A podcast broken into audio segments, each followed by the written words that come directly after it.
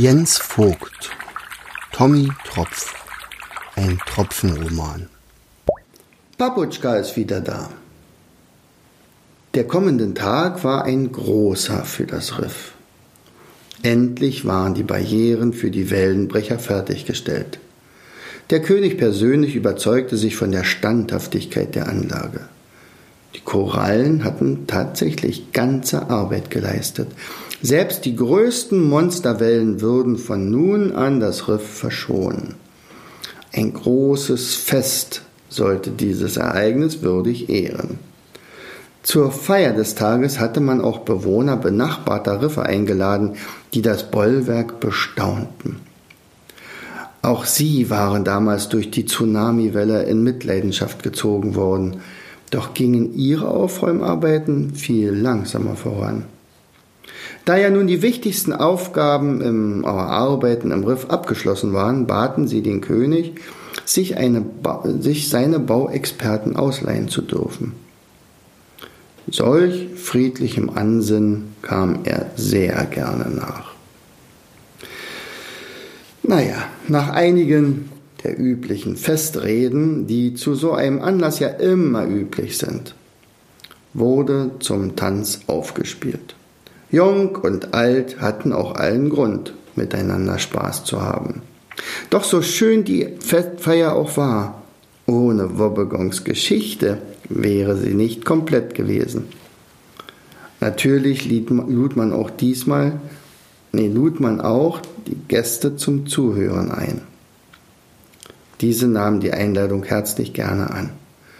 Von Wobbegons Geschichten hatte man in vielen Riffs schon gehört und auch die Verwandlung des Riffs hatte sich längst herumgesprochen. In wenigen Worten brachten die Riffbewohner die Besucher auf den neuesten Stand, erklärten ihnen, wer Tommy und Tröpfchen waren und welcher Mission sie folgten. Dann konnte der Wobbegong beginnen. Als die fünf landeten, knirschte der Schnee unter ihnen. Unheimliche Stille umgab sie. Hier wohnst du? fragte Tröpfchen heiser und musste niesen.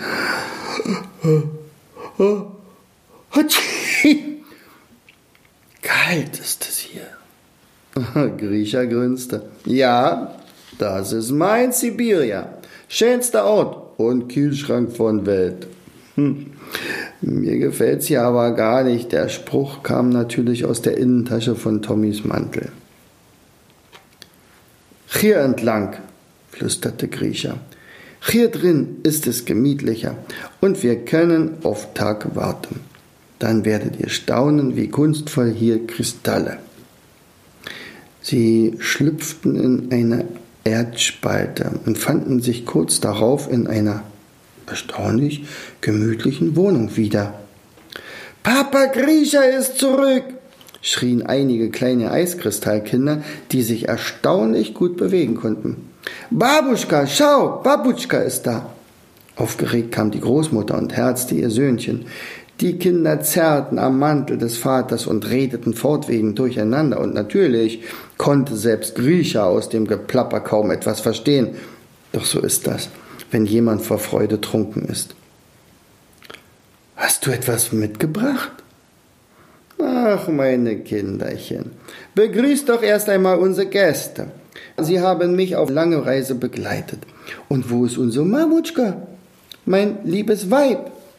Während er das sagte, wackelte er vergnügt mit dem Kopf. Mama besucht eine Nachbarin und bringt ihren neuen Pelz, weil sie in der letzten Zeit so öfter kalte Füße bekommt, antworteten die Kinder. Solch einen Pelz könnte ich auch gebrauchen. Und nicht nur für meine Füße raunte Staubi zu Körnchen, der ihm nur zustimmen konnte. Kinderchen, bringt meinen Freunden Pelze, sie sind ganz durchgefroren.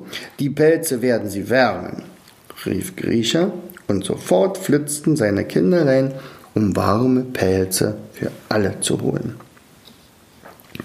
Griecher jedoch hatte gemerkt, dass irgendetwas nicht stimmte.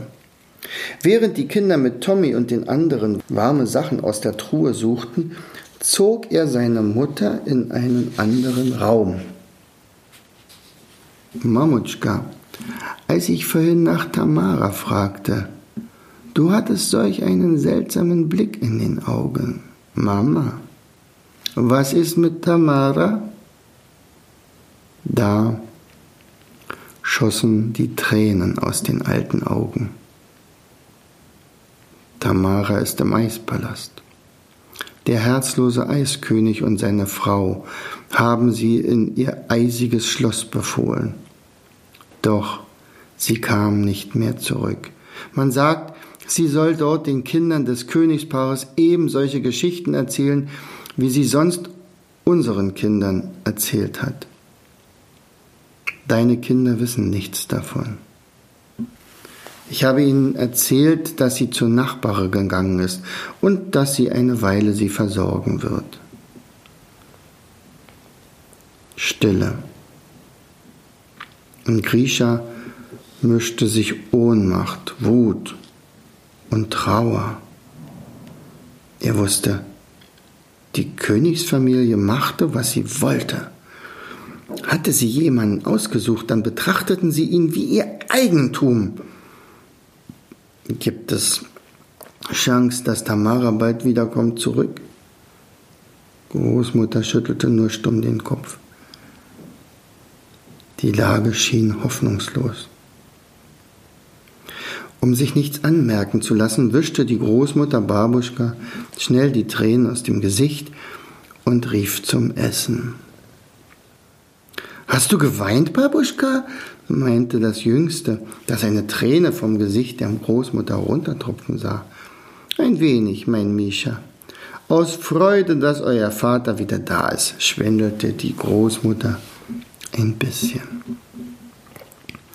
Nun, es gab feinste Leckereien und Spezialitäten, kurz alles, was die Speisekammer so hergab. Und natürlich heißen Tee aus dem Samovar. Und natürlich Wässerchen für Tommy für gegen die Kälte. Tommy, der nach und nach auftaute und sich so langsam richtig wohlig warm fühlte, fragte Grisha, na, ihr feiert gerne, oder? Auch Staubikörnchen und Tröpfchen setzten sich in ihren Pelzen an den heißen Ofen und wärmten Hände und Füße. Grisha grinste. Wir in Sibirien sagen, wenn dein Leben es macht dir nicht möglich, nach getaner Arbeit zu spielen, zu tanzen oder zu singen, nun, dann ändere Leben. Natürlich bekamen die vier die besten Schlafplätze. Auf dem Ofen wurde sie für sie ein weiches Lager bereitet, in dem sie einen erfrischenden Schlaf, in einen erfrischenden Schlaf fielen. Grisha hingegen fand lange keinen Schlaf. Unablässig musste er an seine schöne Tamara denken. Er konnte sich nicht vorstellen, dass seine Kinder ab jetzt ohne Mutter aufwachsen sollten. Tamara, die beste Mutter und Ehefrau, die er sich denken konnte. Es musste doch einen Weg geben, sie wieder zurückzuholen. Irgendwann aber übermannte auch ihn die Müdigkeit und er fiel in einen unruhigen Schlaf. Am nächsten Tag schliefen alle recht lange. Die Sonne war bereits aufgegangen und ließ die Kristalle an Bäumen, Steinen und Häusern wie kostbare Edelsteine funkeln und glitzern. Griecher hatte recht gehabt. Wenn auch in eine kalte, Sie waren in eine Märchenwelt, wenn auch in eine bitterkalte, verschlagen worden. Nach einem zünftigen Frühstück stapften sie dann nach draußen. Unter, ihnen, unter ihren Füßen knirschte der Schnee. Dicke Eiszapfen hingen von den Ästen und ab und an knackte es im Geäst. Tiere waren nicht zu sehen. Doch es musste welche geben, denn sie fanden immer wieder Spuren im Schnee von kleinen und ziemlich großen Tieren. Ein paar kleine Kristallsterne kicherten, als sie die beiden dick in pelzmäntelchen eingepackten Staubi und Körnchen aus der Wohnung kommen sahen. Eieieiei, Staubkörner im Pelzmantel, was es nicht alles gibt. Während die Kinder Grishas Tröpfchen und die beiden bepelzten Staubkörner vorn wegstürmten, stapften Tommy und Grisha der tobenden Meute hinterher. Grisha, wir kennen uns noch nicht lange, aber ich habe das unbestimmte Gefühl, dass dich irgendetwas bedrückt. Ist etwas mit deiner Frau? Grisha presste die Lippen aufeinander. Trotzdem gelang es ihm nicht, die Tränen zurückzuhalten. Verbittert und verzweifelt platzte aus ihm heraus. Tamara ist bei Familie von Eiskönig. Soll Kindern erzählen Geschichten. Ich dachte, sie wäre bei einer Nachbarin. Babuschka, sagte Nachbarin um Kinderchen nicht machen, traurig. Soll nicht erfahren, wo ist Mama. Sonst sie wissen, Mama kommt nie mehr. Brauchen Hoffnung. Oh, das ist eine sehr schlimme Nachricht.